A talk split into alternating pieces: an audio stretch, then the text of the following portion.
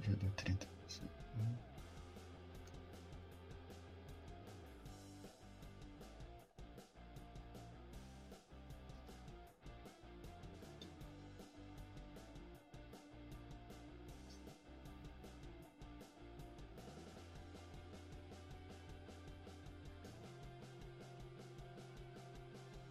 Jornalismo, debate sobre temas que você normalmente não encontra na mídia convencional, participação popular, música de qualidade e muito mais. Web Rádio Censura Livre, a voz da classe trabalhadora.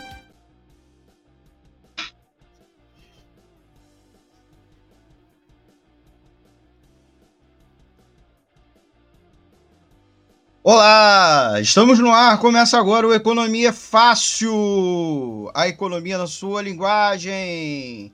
Vou botar nosso cardzinho aqui. Começa o seu, o nosso programa de economia. Eu sou o economista Almir César Filho.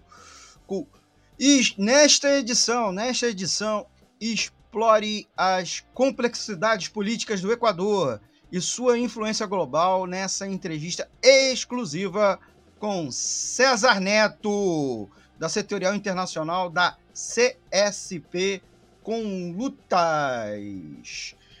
Vamos conversar sobre a história de instabilidade de nosso vizinho sul-americano, a ascensão e queda do governo Correia, a crise sob laço e o impacto do assassinato do candidato Fernando Villavicencio. Descubra como os cartéis mexicanos, geopolítica e parcerias internacionais moldaram o cenário equatoriano. Analisaremos a ação de China, Estados Unidos, Rússia, entre outros atores globais, inclusive o Brasil.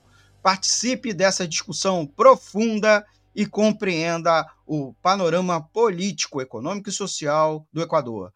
Não perca a chance de obter insights exclusivos e entender além das manchetes. Crise no Equador, instabilidade política, assassinato de candidato e desafios com o narcotráfico é o tema desta edição. Vou rodar a vinheta e já conversamos com César Neto, direto aqui das plataformas da Web Rádio Censura Livre.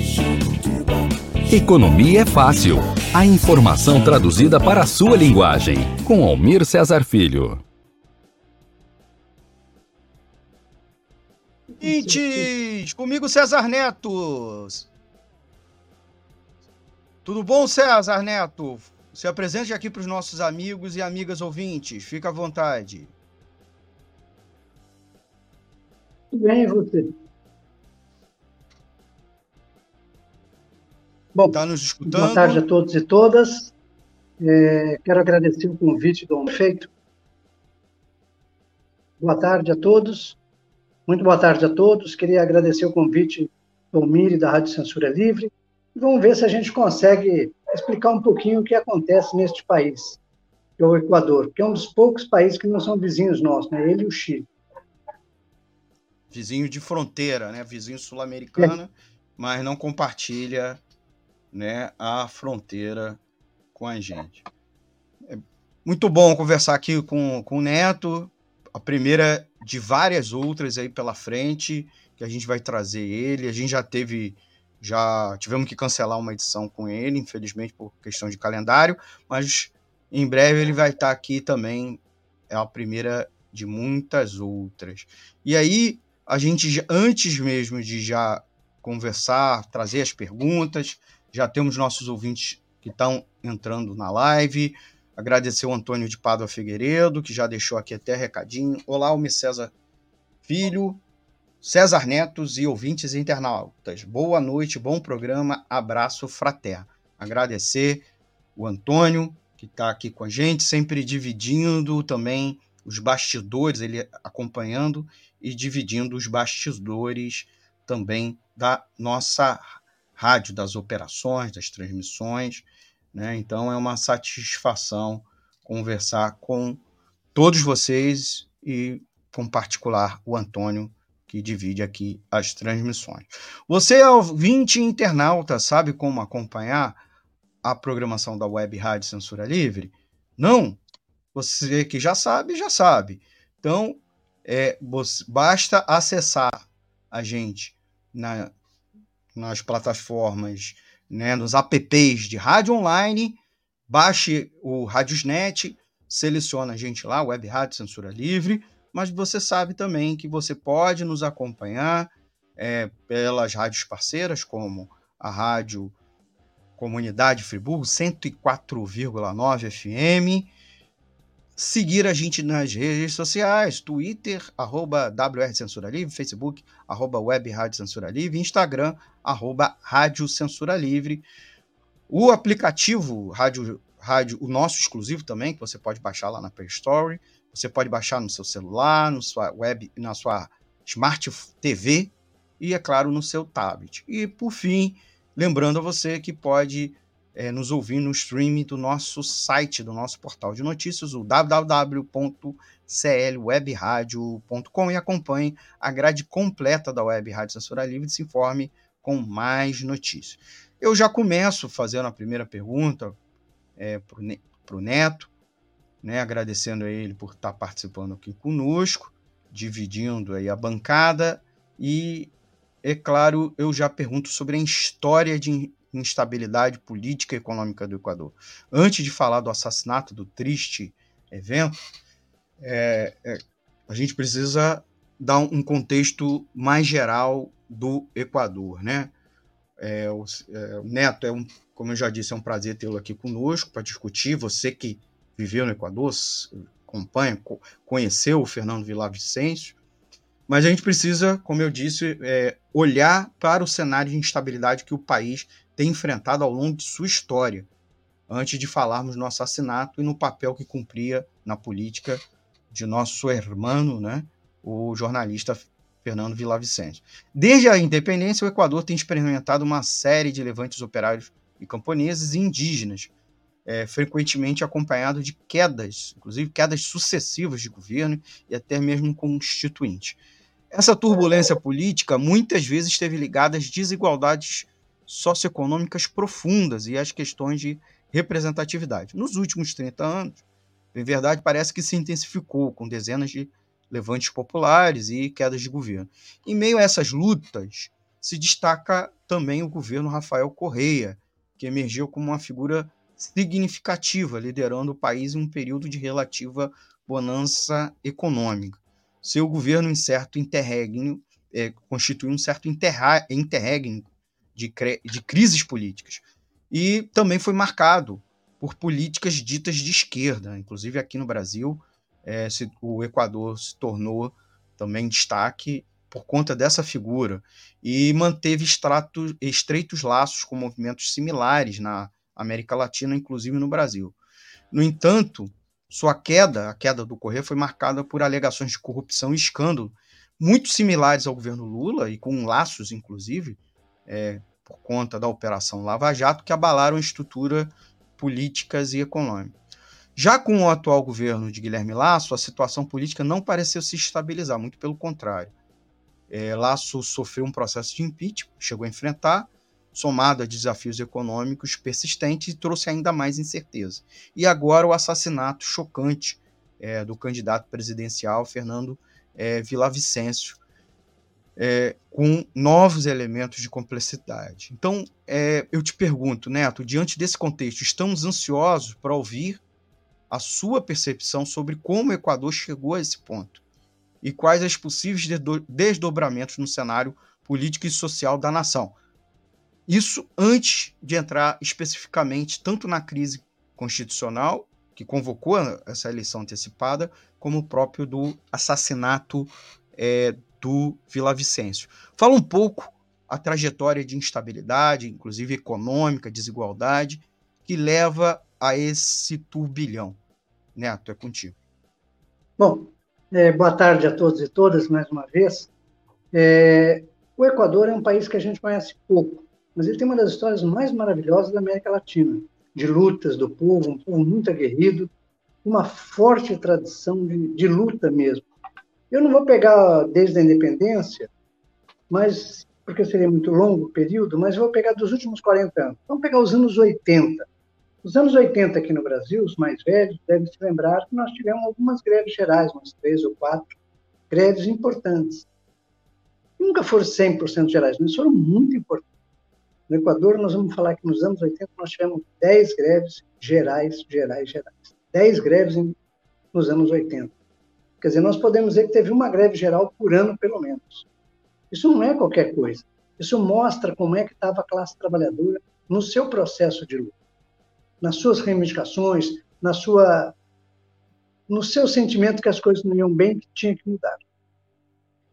Isso é nos anos 80. Nos anos 90, ele teve marcado por uma outra questão. Nos anos 90, é a luta contra as privatizações. Eles, enquanto na Argentina nós vimos a privatização da empresa petroleira, na Bolívia vimos privatização, em todo aquele lugar nós vimos privatização do setor petroleiro e mineiro nos países, o elétrico, no Equador eles passaram os anos 90 inteirinhos sem privatização, com muitas lutas. Foram 10 anos de luta contra as privatizações. Tem uma greve famosíssima, que é dos encadenados do óleo que é acorrentados ao óleo duto. O óleo duto ele vai passando pelas comunidades e as comunidades iam se acorrentando em dias organizados. Era um movimento de massas gigantesco contra a privatização. Chegou um momento em que a privatização não ia nem para trás nem para frente, e o povo encadenado ali, acorrentado, alguém tem a brilhante ideia de dizer o seguinte: cada dia que passar aqui, a gente vai cortar uma falange do dedo.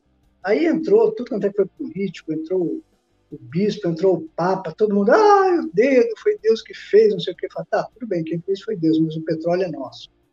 Então eles passaram todos, todo o ano 90, os anos 90, sem nenhuma privatização. Olha só, nós aqui nos anos 90, o que nós perdemos? Nós perdemos o sistema elétrico, o telefone, né, pelo Fernando Henrique, para a gente começar a conversar, né, sem contar as, as indústrias e outros sistemas. Bom, lá não teve isso. Ponto final. E isso por luta. Quando chegou em 99, havia uma crise muito grande da dívida e o Jamil Mawad, o presidente, ele resolve dolarizar a economia. O que significava dolarizar a economia? Primeiro, não tinha mais a moeda, o sucre. Acabou o sucre. Tinha que ir no banco trocar por uma moeda de dólar.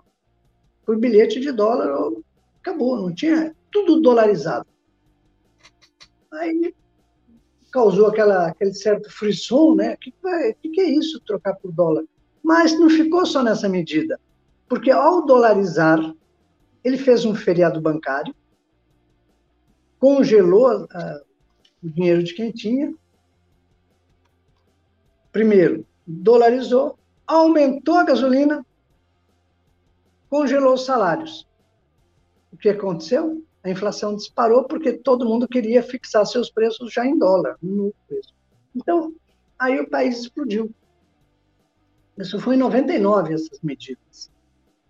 Quando chegou, quando chegou no dia 21 de janeiro, comecinho do ano de 2002, 2000, se juntaram os indígenas, os elétricos, os eletricitários, os petroleiros, todo mundo junto. Uh, vamos fazer uma manifestação, vamos lá. Em frente ao palácio. E os militares que estavam descontentes foram lá também. Foi soldado, foi cabo, foi sargento, foi tenente, foi capitão, foi coronel, foi todo o exército para a manifestação. Juntos, Aí alguém teve mais uma ideia mais brilhante e disse: já que estamos todo mundo aqui, por que a gente não invade esse trem aí? Era uma manifestação. Era uma manifestação. Por que nós não invadimos o Carandolé? Que é o Palácio Presidencial. Eles invadiram o Carandolé. O Jamil Mauá, desesperado, pegou o helicóptero e fugiu pelo fundão lá, um quarteirão inteiro, né? Fugiu pelo fundo e foi embora. E, e nesse processo todo, olha que coisa maravilhosa, veja só, nós estamos falando de 2000, 1989, caiu o Muro de Berlim. Havia toda aquela propaganda, o socialismo morreu, aqui o capitalismo venceu, os, os trabalhadores o que resta agora é se, se acomodar e levar a vida, a juventude não tem nada que reclamar mais. Era uma ofensiva brutal em cima de nós.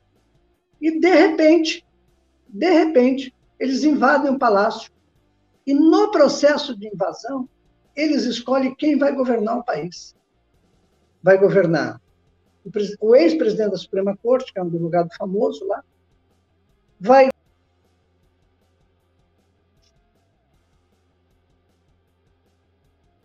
Gutierrez. O, o... Voltei. Voltou. Estou aqui. Pois não. E vai também governar o coronel do Exército Lúcio Gutierrez. Eles fazem um triunvirato e que governa o país por muito pouco tempo. Não passou de oito horas. Mas foi uma experiência. Não foi uma manifestação em Brasília. Ocuparam o Palácio do Planalto e disseram: nós vamos governar. É outra, é outra história que nós estamos falando. Então, isso foi o Equador em 2000. Nesse processo, nesse processo riquíssimo, tem uma reversão, a CONAI manda os índios para casa, todo mundo feliz, estava governando. O exército retomou a iniciativa, de, de, prendeu todo mundo e entregou o poder para o Noboa, que não conseguiu governar. Aí houveram eleições, em seguida, dois anos depois teve eleições, ganhou o Lúcio Gutierrez, que era esse coronel, que havia estado preso, e ele cai, com dois anos de mandato, ele cai de novo, porque a crise é muito grande no país. Em dois anos ele cai. Quer dizer, nós temos dois presidentes que caem em cinco anos, e derrubado pela, pela ação das massas. Isso que é importante a gente dizer. Não foi um impeachment votado pelo Centrão, foi pela ação das massas. Uma coisa. O Correia, quando cai, ele tem um governo provisório, o Palácios, e daí se candidata Correia. O Correia chega, ele não é nenhum besta, ele chega dizendo eu sou de esquerda, ele não vai chegar dizendo eu sou de direita, eu sou um direitoso. Ele era um professor da principal universidade de lá, São Francisco, onde estudavam os filhos da alta burguesia. E tinha alguma relação com o Jubileu Sul por causa da dívida, mas lá todo mundo era contra a dívida. Todo mundo estava contra a dívida. Não precisava ser de esquerda para estar contra a dívida, todo mundo era contra a dívida. Eu fui em muitos debates com o Correia e achava ele um, um liberalzão. Mas ele, ele começa a governar como de esquerda, eu sou socialismo do século XXI, aquele papo todo. E a primeira coisa que ele faz é demitir os funcionários públicos. E aqueles que lutaram contra foram presos, perseguidos. E depois, quando o negócio estabiliza, ele começa a fazer negociatas com a China e com a Petrobras e também com o Odebrecht. E aí ele vai começam as denúncias que nós vamos falar mais adiante para falar do Fernando. Bom, ele faz seu mandato, um desastre, porque ele não resolve o problema da crise, e vem o banqueiro Guilherme Lasso. O Guilherme Lasso chega falando grosso, vai ser assim, vai ser assado, e ele se encara logo com dois baita levantamentos. O último, Almir, para você ter uma ideia, demorou 18 dias. Nós nunca tivemos um levantamento indígena e popular de 18 dias. E mais ainda, os indígenas iam para a cidade e a população da cidade, que às vezes via o movimento dos indígenas, se colava na manifestação dos indígenas. Então, se transformou não só no movimento indígena, mas no movimento indígena e popular. Muitas mortes, começou a aparecer pela primeira vez grupo de extrema-direita, e aí foi. Então, isso é só para a gente começar a entender um pouquinho o que é o Equador. Não sei se deu para dar uma entendido o que é o Equador. Essa é uma foto do último do último levantamento do ano passado. Não sei se deu para a gente dar uma explicada aqui sobre o que foi. Sim, sim. Aproveitar, o, antes de fazer mais uma pergunta para você, Neto, chamar os nossos ouvintes para fazer comentários, é, lembrar a todos que vocês que estiverem nos acompanhando pela live, vocês podem escrever aqui no chat, a gente coloca no ar. É, há pouco eu falei do recado do Antônio de Pádua Figueiredo, o recado aqui da Márcia Lúcia. Boa noite, Almir César Filho, seu convidado. Boa noite, Márcia. Ela que está nos acompanhando direto da região dos Lagos, no interior do estado do Rio de Janeiro.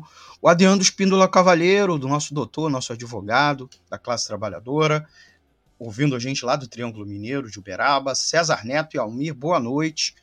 São alguns dos nossos amigos e amigas que estão nos acompanhando aqui na live. Você que eventualmente estiver nos assistindo vídeos depois, pode também deixar comentário que a gente incorpora na próxima edição.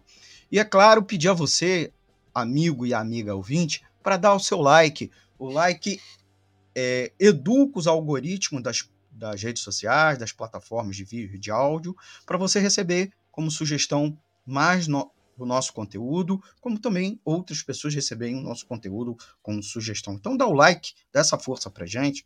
Também compartilha nas nossas redes sociais e aproveita e se inscreva, se inscreva no nosso canal, tá bom? E clique no sininho para receber notificação de outros vídeos.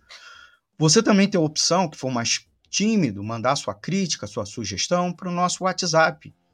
Salva aí 21, código de área 21 96553 8908. Vou repetir, 21 96553 8908 e o e-mail, o e-mail é contato clweb@clwebradio.com. Tá bom? Vamos à nossa próxima pergunta, conversando aqui com, com o Neto.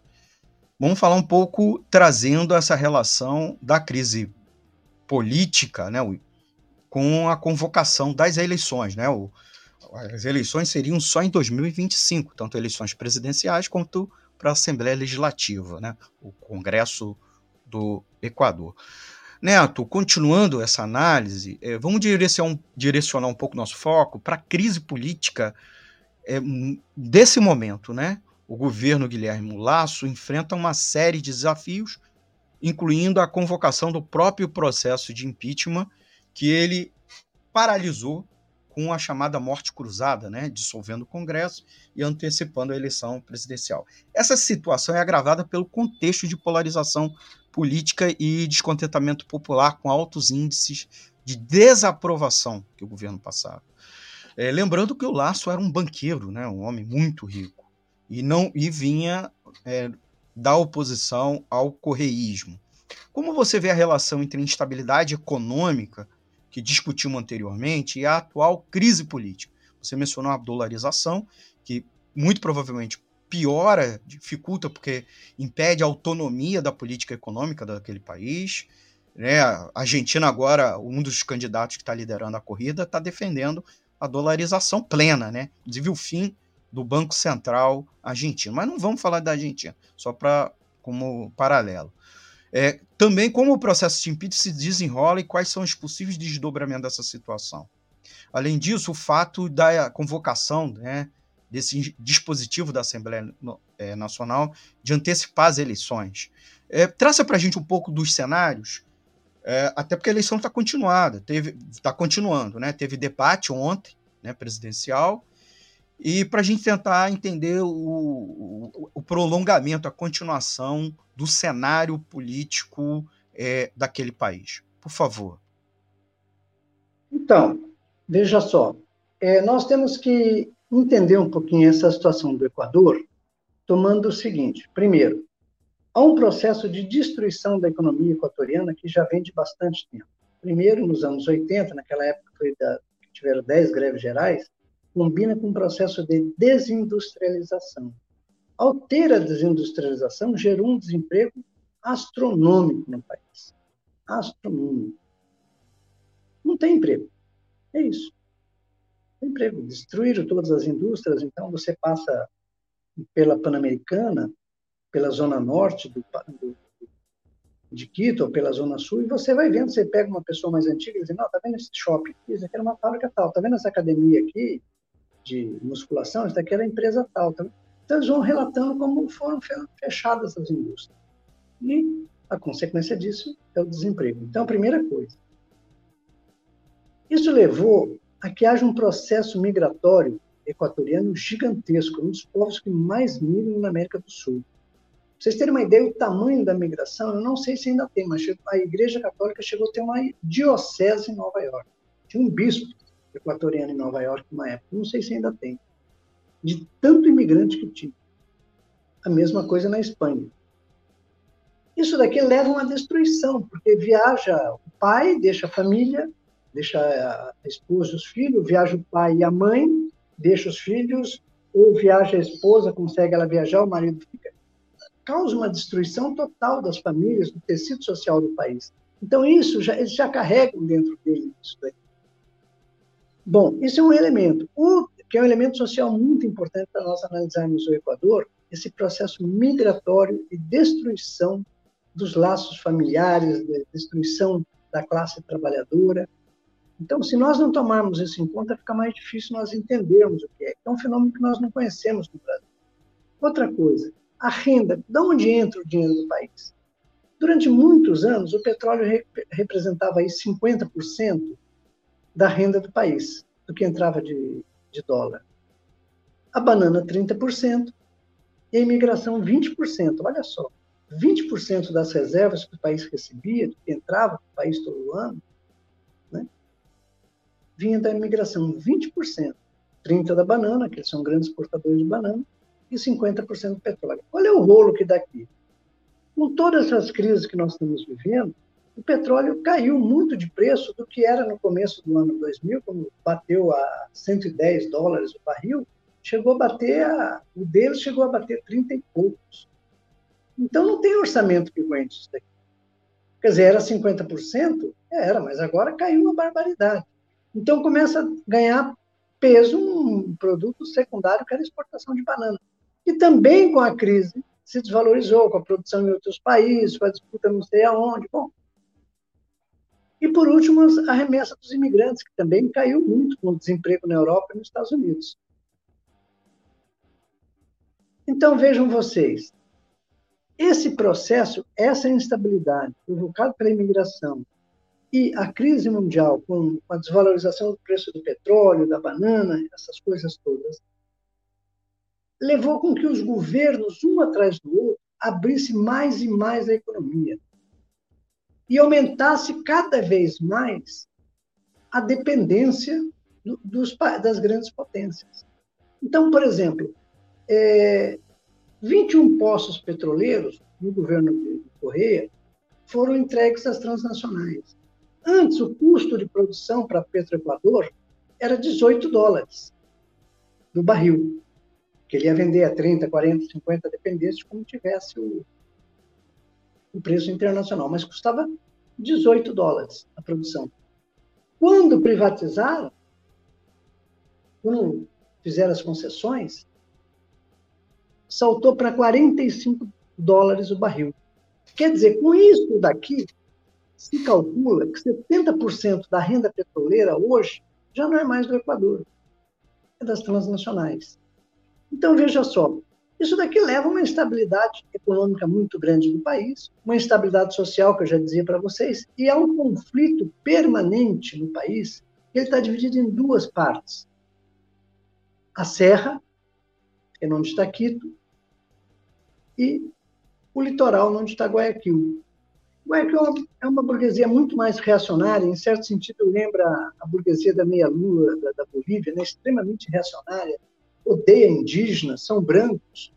E aqui essa disputa entre eles, ela chega também à política.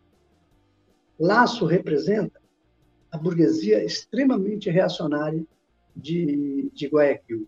Então, esses elementos todos estão presentes aqui. Mas o, que, o pior de tudo mesmo é que as massas não se calam no Equador. As massas não se calaram no Equador nesses anos todos. Eu disse para vocês, há seis meses atrás, nós tivemos uma, um levantamento indígena espetacular, foram 18 dias. 18 dias. Você sabe que num país frio como o Equador, o Equador é extremamente frio, né? É, ele está na linha do Equador, bate o sol do Equador. Durante o dia a gente anda de manga de camisa, mas a partir das 6 horas da tarde é um frio infeliz. Quando dá 10 horas da noite você está. Bom, e as pessoas dormiam nas ruas. Não era um e dois, não. Eram milhares de indígenas que saíam das suas comunidades e iam para aqui, com a família inteira. E a polícia do laço metendo borracha, inclusive, nas crianças. Isso daqui estendeu demais a manifestação por 18 dias. Eles fizeram um acordo meia-boca lá, mas a partir de então o laço não conseguiu governar mais. Começou a ingovernabilidade. Não tinha, não tinha laço, não tinha jeito. Ele não tinha como governar mais o país. E ao não ter mais como governar o país, um setor, especialmente vinculado ao Correia, e outros setores pediram o impeachment. Começaram a se articular para pedir o impeachment do Laço. O Laço foi mais esperto. Ele se apoiou no, na Constituição, que tem um artigo lá que garante o que se chama morte cruzada. A morte cruzada é o seguinte: o presidente destitui todos os deputados, todos, o presidente destitui todos os deputados, e convoca novas eleições para eleger, inclusive, ele mesmo, o presidente. Quer dizer, é aquela história, eu vou, mas vocês vão junto. É como no futebol, né? Eu fui expulso, mas trouxe o jogador do outro time. Então, eu vou caçar o mandato, eu vou o mandato de todos os deputados, eu perco meu mandato, não tem problema, mas vocês vão junto. E aí ele não foi impeachmentado. Por isso que se antecipam as eleições. Mas ao antecipar as eleições, que deve ganhar a candidata vinculada ao correísmo, os problemas econômicos sociais do país não estão resolvidos. Pode ganhar quem quiser. É um pouquinho parecido com um país aqui latino-americano que tinha um governo de extrema-direita e entrou um governo que todo mundo esperava que ia mudar tudo, e o cara já fez, já autorizou o marco temporal, já fez reforma tributária, já fez o diabo. Por quê? Porque é a crise do capitalismo. Nós temos que começar da crise do capitalismo, não das futuras. E com isso nós podemos dizer que ganhe quem ganhe no Equador, as contradições continuam. 70% do petróleo hoje está na mão das transnacionais. A banana não ajuda mais na balança como antes. A remessa dos imigrantes caiu uma barbaridade. Era diferente 10 anos atrás na Europa e nos Estados Unidos, o salário dos trabalhadores em geral. Imagine do imigrante como caiu, tanto caiu a remessa. Então, os problemas não estão resolvidos. Se ganhar a candidata do Correia, que é o que parece, a coisa vai continuar pegando fogo. Um problema: os trabalhadores se veem com as suas organizações muito destruídas e foram destruídas fundamentalmente no governo Lúcio, quando Lúcio cooptou todo o movimento indígena e petroleiro para o seu governo. Ele disse: vem para cá, você é parte do nosso governo. Cooptou. Aí quem estava no governo já não mobilizava mais e alguns se enriqueceram. Então, cooptou, desmobilizou e desmoralizou. Então, hoje há uma crise de direção muito grande no Equador das suas organizações sindicais, não é política nem falar. Então, nós, do meu ponto de vista, a eleição não vai resolver o problema. Neto, a gente vai a um intervalo, tá? Porque já passamos de 30 minutos, a gente volta e aí no segundo bloco a gente vai conversar um pouco sobre questões de geopolítica, né? Qual é o contexto, né? É, da crise é, política e econômica do Equador, com os investimentos externos, a disputa econômica com China, diversos Estados Unidos e Europa. Também é, a questão do narcotráfico, que é o possível é, mandante do assassinato do Fernando Vicencio, como também a própria trajetória desse político que você acompanhou, você aqui com, é, esteve lá na, no Equador, inclusive, durante um bom tempo.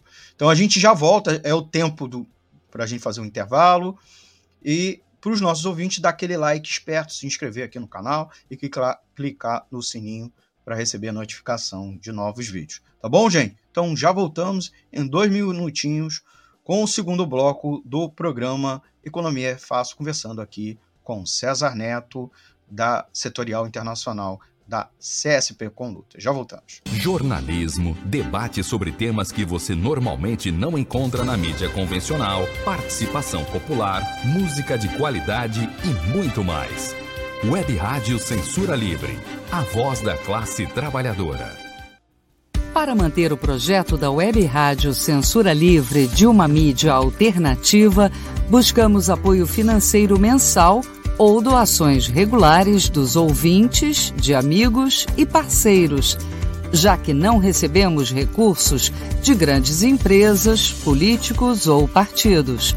Seja um apoiador regular e ouça o agradecimento no ar durante as edições dos nossos programas. Sua ajuda é muito importante para nós. Enviamos prestação de contas mensal aos nossos apoiadores temos uma vaquinha virtual permanente. Anote o endereço virtual apoia.se barra CL Web Rádio. apoia.se barra CL Web Rádio. Saiba mais sobre a emissora no WhatsApp 21 96553 8908. Web Rádio Censura Livre. A voz da classe trabalhadora. Acompanhe a programação da Web Rádio Censura Livre no site www.clwebradio.com, no aplicativo exclusivo para ouvir rádio no celular, tablet e Smart TV. A emissora também está no Rádiosnet um dos maiores aplicativos para esta finalidade, na nossa página no Facebook e no canal da emissora no YouTube. Acesse o nosso canal escrevendo youtube.com barra C barra Censura Livre. Tudo junto. Inscreva-se no canal e acione o sininho para receber as notificações de novos vídeos. Web Rádio Censura Livre. A voz da classe trabalhadora.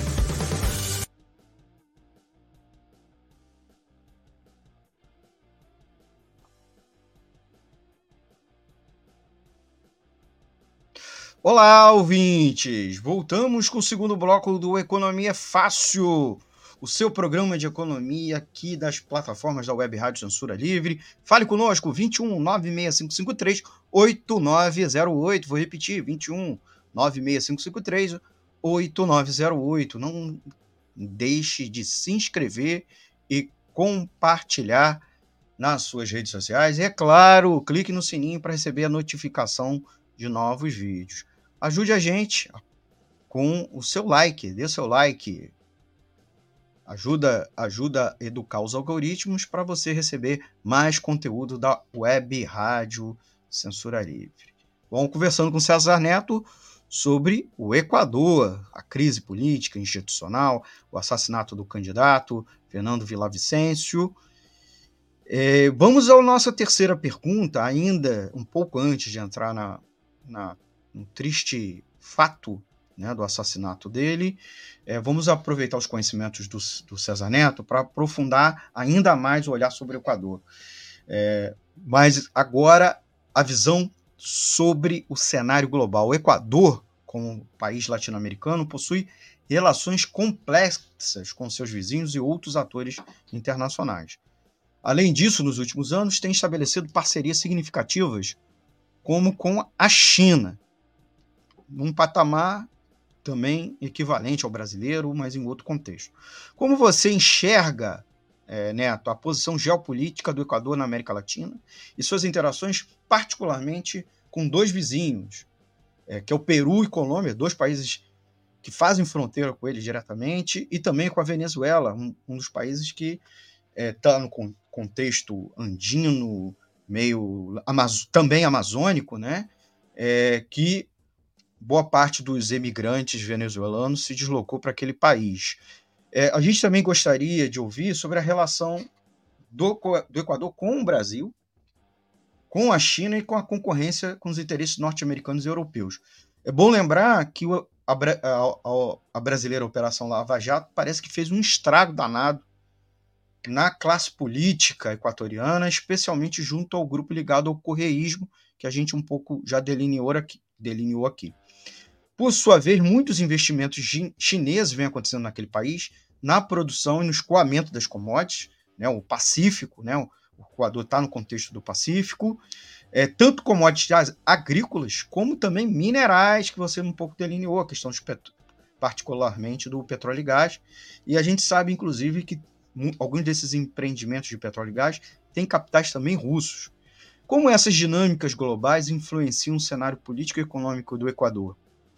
É, o correísmo, ou pelo menos o Correia, se afastou um pouco da Europa e dos Estados Unidos, ou pelo menos deu essa impressão. Compreender o papel do Equador na geopolítica mundial é fundamental para traçar um quadro complexo dessa nação em constante transformação e o quanto isso contribuiu na crise política que a gente está vivenciando agora. Neto, é contigo. É muita coisa, mas fica aí à vontade para responder por partes como diz um professor da universidade, isso é uma tese de doutorado, né? Isso não é uma pergunta. Mas vamos lá, Almir. Olha, veja só. É, eu acho que nós temos que é, analisar o Equador sem, sem perder de perspectiva é, a crise que nós estamos vivendo, né? Então, veja só. Nós temos a crise de 2008 e 2019, que é gigantesca. Depois tivemos a crise de 2019, que aprofundou ainda mais essa crise veio a pandemia, a guerra da Ucrânia, todo esse quadro de crise econômica mundial teve reflexo direto em todos os países semicoloniais, como o Equador, como todos os países da América Latina, da África. Eles sentiram demais esse golpe. Por exemplo, O Equador chegou a uma situação de endividamento tão grande que na pandemia, na pandemia, não é que eles não compraram vacina. Não, não é isso. As pessoas morriam em casa e o IML de Guayaquil não ia buscar, porque não tinha quem fosse buscar, não tinha funcionários. Sabe o que acontecia? As famílias começaram a incendiar os, os familiares nas ruas. Tem muitos vídeos que mostram isso. O desespero. O cidadão faleceu tem uma semana, dez dias, ninguém vai buscar. Entende? Então, isso daqui, essa crise que vinha de antes, na pandemia ela se mostrou muito cruel. Mas isso daqui, como é que tem sido resolvido? Como é que esses governos têm resolvido estas crises? Eles têm resolvido de uma maneira de entregar ainda mais o país. Né? Mas não basta só entregar o país para pagar o atrasado. Com as medidas, com, as, com, as, com a flutuação das taxas de juros do mercado internacional, a dívida dos nossos países cresceu uma barbaridade. E não tinha como pagar. Então, o que começou a acontecer? O Laço, por exemplo, ele vendeu boa parte do sistema petroleiro. Quase não existe mais empresa petroleira equatoriana. Por exemplo, a empresa que distribuiu o petróleo, ela foi todinha vendida. Então, por exemplo, se o governo equatoriano quiser importar gasolina, ele tem que pagar para usar a tubulação e os tanques que antes eram deles. Isso daqui não, não vai baratear, vai encarecer ainda mais. Mas essa é as medidas, toma água salgada para matar a sede. Né? Então, a venda do sistema petroleiro, abertura indiscriminada para mineração e para a indústria petroleira. E isso daqui não é que acontece, estão abrindo para petroleira e fica por isso mesmo. Eu acompanho já há uns 15 anos a luta das comunidades contra a mineração, e que agora se intensificou muito mais se intensificou uma barbaridade nos últimos quatro ou cinco anos, porque o país quebrado, daí ele começa a abrir onde não podia. Por exemplo, a luta da população contra a destruição do meio ambiente é um negócio espetacular, não tem nada que ver com. Quando a gente conversa com alguns ecologistas, ah, não pode tomar tal é, refrigerante, ele é não sei o quê, vamos tomar coisa natural. Não é isso, não. Aqui é o seguinte: aqui vão destruir Aqui vão querer fazer mineração, ao fazer mineração vão contaminar minhas águas, vai nos contaminar, vai matar todos nós, vai matar nossas plantas. Simples, mas tem uma organização espetacular. Eu vivo em Roraima, por exemplo, aqui nós não podemos mais comer peixe. Por quê? Porque o peixe está contaminado. Não conseguimos organizar uma luta para que um, um, na região amazônica a gente possa comer peixe, porque o peixe está contaminado. A gente não consegue organizar as pessoas. Lá não, lá é, é uma tradição violenta da defesa do meio ambiente. Né? E a exigência de que, antes de fazer a exploração petroleira mineira, se faça uma consulta prévia. Governos bonapartistas, como o de Correia, e governos ditatoriais, como o de Laço, não estão nem aí para fazer, bonapartistas, né, para ter mais, ter mais correto, estão nem aí para fazer a consulta prévia. E se faz, não respeita. Então, há uma luta muito grande na Amazônia Equatoriana. A Amazônia Equatoriana ela é irmã, ela é parte da Amazônia brasileira. Você vai na Amazônia Equatoriana, você se sente em Manaus, né? não na cidade, mas na região. Aquela selva fechada, aquela umidade, grandes rios. Ali tem uma luta imensa, já tem 15 anos, pelo menos, assim. Né? No começo do governo Correia, eu estive lá porque um, acompanhando a luta de um, de um advogado que tinha pego não sei quantos anos de cadeia, 10, 15 anos de cadeia, porque ele lutava contra Tarquino Carramarca, contra a mineração naquela região. O governo Correia. Esse mesmo governo que a esquerda latino-americana diz que é socialista, ele botou, ele condenou o Tarquino, acho que 10 ou 15 anos, eu não me lembro quanto tempo é. Eu tive lá na época, foi na época da Assembleia Constituinte. Na região andina, a mesma coisa. Então, por exemplo, a região andina é um negócio muito bonito, os páramos, tem lugares que é onde nasce o Amazonas. O Amazonas ele, é, ele nasce de várias veias, né? Ele nasce de um rio só, ele nasce de vários. Na região do Carras, um lugar lindíssimo, quase 4 mil metros de altura, é uma outra natureza. Né? Querem fazer mineração ali, a população está contra. Então, esse enfrentamento permanente existe ali na região. Quem entra ali Bom, no começo do governo Correia, ele vendeu a produção petroleira para a China antecipadamente. Antes de ser produzida, ele já vendeu, por cinco anos. E aquelas vendas que nós conhecemos. Alguns negócios bastante ilícitos. Não vou entrar aqui, porque senão nós perdemos o fio da meada. A Petrobras, no governo Lula, fez a mesma coisa negociadas e mais negociadas, sem contar da Odebrecht. A Odebrecht se propôs a construir uma hidrelétrica, a hidrelétrica estava para estava mal construída, ameaçava de rachar no, no, meio de um vale de uns rios importante, de profundidade muito grande, podia causar uma. E a Odebrecht disse: não, já construí, não... acabou. E aí começa um processo de discussão do conteúdo disso aqui. Quer dizer, já estavam questionando no Equador as construções da Odebrecht quando explode a Lava Jato. Explode a Lava Jato aqui, explode lá. Só que antes de explodir a Lava Jato, antes de explodir a Lava Jato, se pedia ao governo Lula os documentos da Odebrecht, os acordos, o Lula se negava a passar. Isso aqui não é uma coisa qualquer, isso aqui criou em um setor da esquerda a defesa incondicional do Lula, mas era uma hipocrisia, porque o Lula atuava igualzinho atuava os outros países. A mesma, não podemos dizer que o Brasil é imperialista, isso é um absurdo, né? Mas a mesma relação tinha Petrobras, Odebrecht, os chineses e também empresas de outros países, especialmente a Repsol da Espanha. Então veja só, qual é a relação que nós temos hoje entre, vejamos aqui, entre o Equador e seus vizinhos? Primeiro, há uma tentativa de fazer do Equador, especialmente o Porto Guayaquil, um porto que responda às necessidades dos vizinhos. Em vez de levar lá para o Cajal, lá no sul do Peru, sai já aqui pelo Equador, dizem eles. Só que aqui tem uma, tem uma série de jogos de interesses que não, que não rola. A possibilidade de unificação dos movimentos indígenas. Não existe essa possibilidade, pelo menos no momento. Pelo menos é o que dizem as direções indígenas. Eu acho que mais pela má vontade das organizações indígenas do que da vontade da massa. Mas isso é o que vem determinando.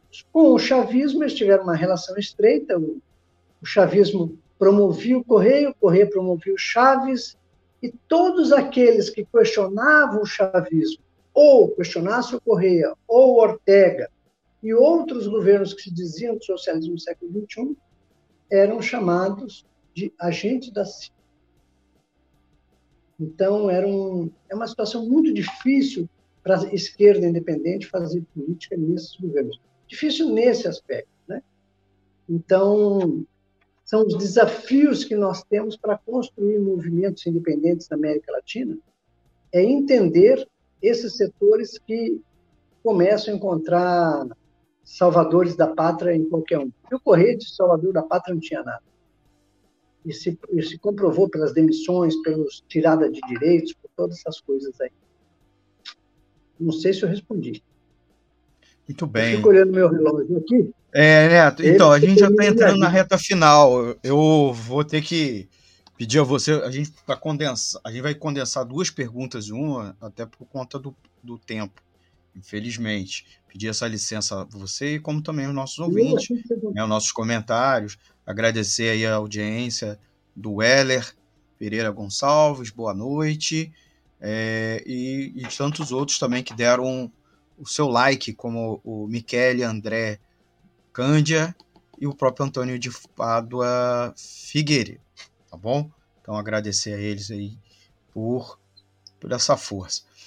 É uma última pergunta que é sobre o próprio Fernando Villavicencio, a, a trajetória dele, a relação ou não do combate à corrupção e o narcotráfico para resultar na morte e a própria trajetória política dele, que ele era sindicalista é, virou jornalista investigativo e acabou como um político é, anticorrupção, né? Como inclusive era o candidato, se colocava como candidato anticorrupção. de maneira detalhada, né, Neto? Pedir a você é, para explicar para a gente é, as conexões e o contexto do chocante assassinato né, do candidato Fernando Villavicencio. É, falar um pouco da trajetória né, o, a, e a questão do combate, né, ele se posicionava também como denunciador, de, investi, jornalista investigativo, depois como político e combatia a corrupção, mas também a, o, o narcotráfico, que aparentemente houve um aumento no país. Como você relaciona o assassinato dele com os problemas econômicos e políticos que a gente discutiu anteriormente e essa ascensão do narcotráfico no país, é, inclusive a ligação com facções internacionais e o papel de instabilidade política que o Equador vive, ou pelo menos que se intensificou nos últimos anos, para a expansão desses grupos. E além disso, como o Equador se tornou uma rota in, internacional do tráfico, especialmente com a acessão dos cartéis mexicanos, que a gente nem sabia, pelo menos no Brasil, essa conexão, né, os cartéis mexicanos aqui é, do nosso lado.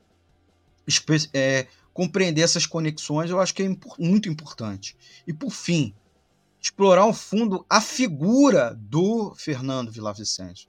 Como é você avalia a evolução política desse personagem, que passou por diferentes papéis ao longo dos anos? Ele se tornou importante denunciante, como eu disse, da corrupção e atuou incisivamente contra, contra diversos partidos, inclusive contra o correísmo, mas também os partidos da direita é, tradicional do Equador. É, qual era a percepção das pessoas em relação a ele e como essa trajetória impactou a cena política equatoriana. E eu gostaria, particularmente, de entender melhor o contexto que levou a se tornar uma figura política proeminente, inclusive um candidato que talvez estava no segundo ou terceiro lugar, dependia, dependendo das perguntas, e como as suas ações influenciaram na dinâmica política do país, inclusive culminando no próprio assassinato dele, porque não se mata um candidato se não é um candidato que está liderando e principalmente um candidato que está incomodando. É, fica à vontade.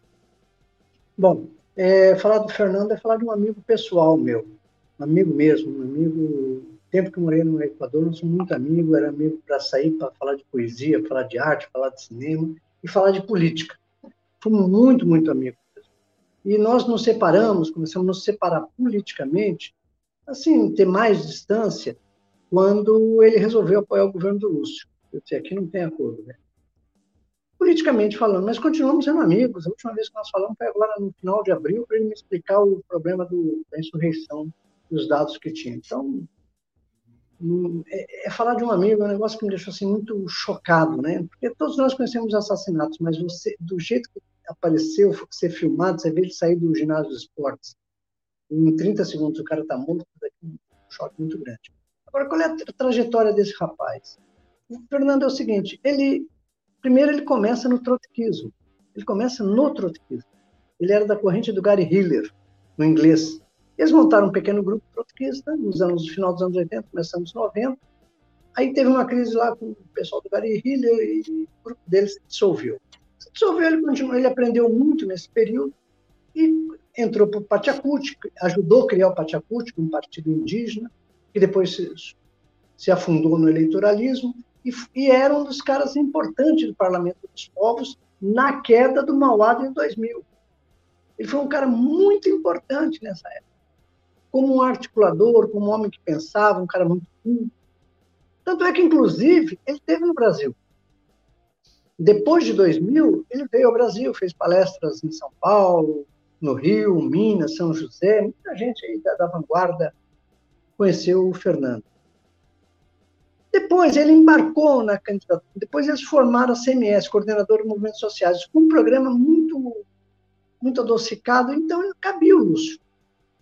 Eles entraram no governo do Lúcio.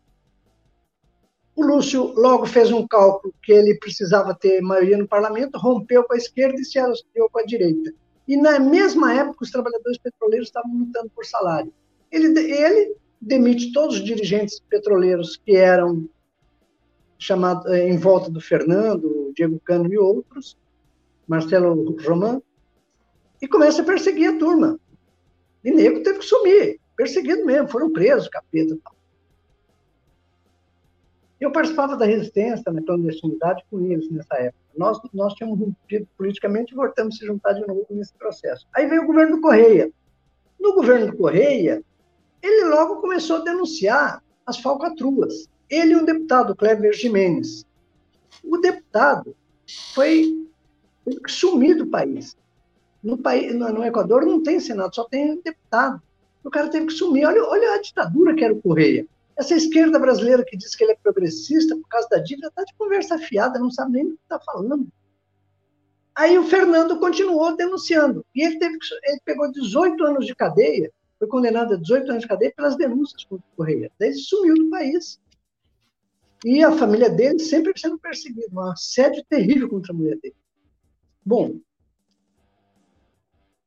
aí está o grande erro do Fernando, que ele, em vez de ter paciência e ver como é que fazer as coisas, ver os, os ritmos da luta, ele se jogou no colo de um setor da burguesia. E esse setor da burguesia, que era contra o Correia, deu muito espaço para ele, ele aparecia na televisão, tá, tá, tá, tá, tá, tá. Por isso que ele se elege. Ele ganha visibilidade denunciando o Correia. Mas, nesse período, ele, ele continuar denunciando as falcatruas da, da rede petroleira afetava seus novos amigos também. Então, ele começa a denunciar o problema da soberania nacional, em abstrato, em geral, o problema da corrupção do Correia, do Correia, e também o narcotráfico. Aí que foi terrível. Porque o narcotráfico no Equador ganhou muito peso, o país é dolarizado. Você, compra uma, você constrói um apartamento e vende por 200 mil, depois você mesmo compra ele por 500. Ainda que ele não valha, mas você lavou 300 mil. Depois você vende ele por 200 de novo fica a circulação. Por exemplo, o número de, prédios que tem em Quito nos últimos 10 anos é assustador. Eu fiquei uns anos sem lá, quando eu voltei lá, fiquei assustado com o número de prédios, mas é tudo lavagem de dinheiro. É o melhor lugar para lavar. Antes era na Colômbia. Nos anos 2000 houve uma operação muito grande, porque a, a intersecção entre o narcotráfico e o Estado era tão grande que eles tiveram que o próprio Estados Unidos se meteu na, na, jogada, porque as suas empresas tinham que pagar vacunas. As vacunas era pagar um pedágio para fazer qualquer coisa. Então, vejam vocês, o Equador está indo para isso. E não é de hoje. No governo do Lúcio, na eleição do Lúcio, eu já sabia que tinha dinheiro no narcotráfico. O problema é que intensificou muito. Qual é que foi a morte do... do, do onde, onde foi a morte do, do Fernando? É quando ele diz, ele, entre outras coisas, ele faz vários vídeos, tem um que ele diz, se eu for preso, olha aqui, ó, esse daqui é o um modelo de cadeia que eu vou fazer para vocês, corruptos, para os narcotraficantes e os políticos que os apoiam. Uns dias antes, ele tinha publicado uma outra coisa, ele tinha publicado uma foto do principal dirigente do narcotráfico, Fito, que está preso, ao lado de uns militares e todo mundo rindo na cadeia. Aquilo pegou muito mal para a polícia. Então, em setembro do ano passado, a casa dele já tinha sido metralhada. Ele sabia que ia morrer. A irmã dele, Alejandra, me falava essa semana, ele sabia que ia morrer. Se vocês olharem, você me pergunta quem matou o Fernando? Foi o Correia, porque o Correia tinha ameaçado. Não uma vez, várias. Foi o narcotráfico? Foi a polícia? Ou foi uma conjunção desses, dois ou três elementos desse? Eu não sei. Mas uma coisa é certa, olhe nessa foto, ele está saindo de um ginásio de esportes, sem jaleco salva-vida, jaleco prova de bala, colete sem o capacete. É, o colete, sem o capacete à prova de bala. Os guardas que estão com ele estão desarmados e estão levando ele para um carro que não é blindado. Ele tinha um carro blindado. Como diz um analista equatoriano, até numa briga numa casa noturna você tem mais segurança porque tinha o, o Fernando naquele momento. E naquele mesmo instante estava saindo um militar pelos fundos, em total segurança. Aqui foi armado isso daqui, o assassinato do meu amigo Fernando. Eu acho que nós perdemos um cara que teve muitos acertos e muitos erros, especialmente no final, mas eu acho que a coisa mais importante é a gente aprender dos erros dele. Porque nós não podemos atuar como ele atuou. Porque ele, nos últimos anos, ele resolveu atuar sozinho. E nós não fazemos nada sozinhos. Nós não podemos deixar que a burguesia faça a nossa segurança. Nós temos que construir os nossos modelos de autodefesa. Esperar que os nossos algozes nos defendam, isso não existe. Então, os erros do Fernando, o primeiro foi quando ele, lá atrás, quando perdeu a organização política que ele estava construindo, que era o grupo trotskista, foi ali que ele começou a derrota dele.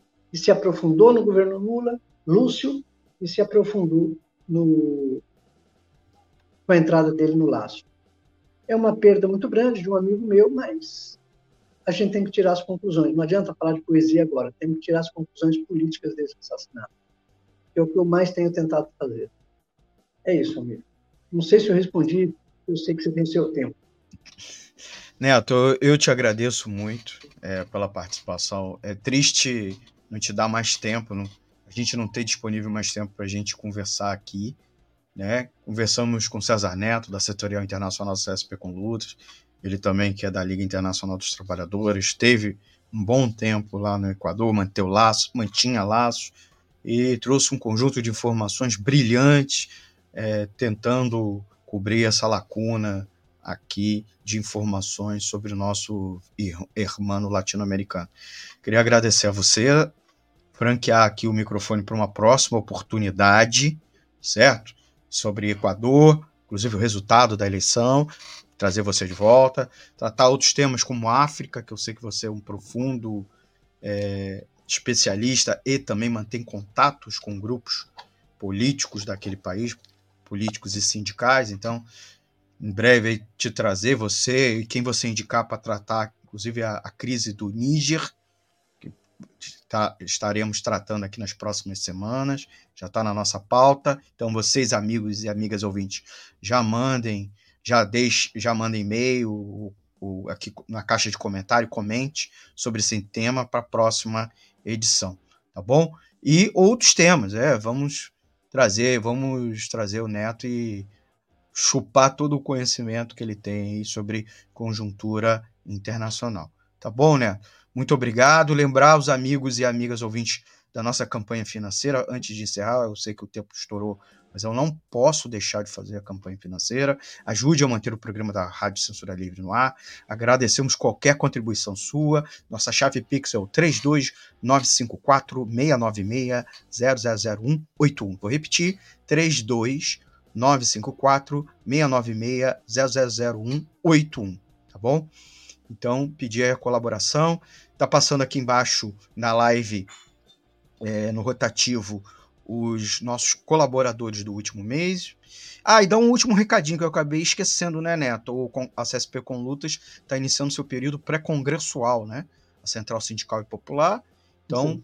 procure lá no site www.cspconlutas, C-O-N-L-U-T-A-S.org.br para participar, você que é de movimento sindical, inclusive da oposição ou de minoria no seu sindicato, como também você que é do movimento social, é, combate às opressões, movimento comunitário, e você que é do movimento estudantil e popular de maneira geral, participe do Congresso da CSP com Lutas, tá bom? Um forte abraço, obrigado aos nossos ouvintes, quem deu like e quem deixou comentário, vou ver aqui os últimos comentários, mas o tempo já acabou. O Antônio Figueiredo, muito bom, mesmo. Gratidão, agradecer ao Antônio, agradecer o, e, o Heller. Espero ter, que a gente tenha atendido aí os. Deixa aí os comentários que na próxima edição a gente traz aqui, na, quando for fazer o balanço das eleições, a gente traz de volta o Neto para tratar desse tema, tá bom? Tchau, gente! Tchau! Compartilhe nas suas redes sociais e dê o like. Vou agora para nossa vinheta e vamos encerrar com mais edição do nosso Economia é Fácil. Economia é Fácil. A informação traduzida para a sua linguagem. Com Almir Cesar Filho. Jornalismo, debate sobre temas que você normalmente não encontra na mídia convencional, participação popular, música de qualidade e muito mais. Web Rádio Censura Livre, a voz da classe trabalhadora.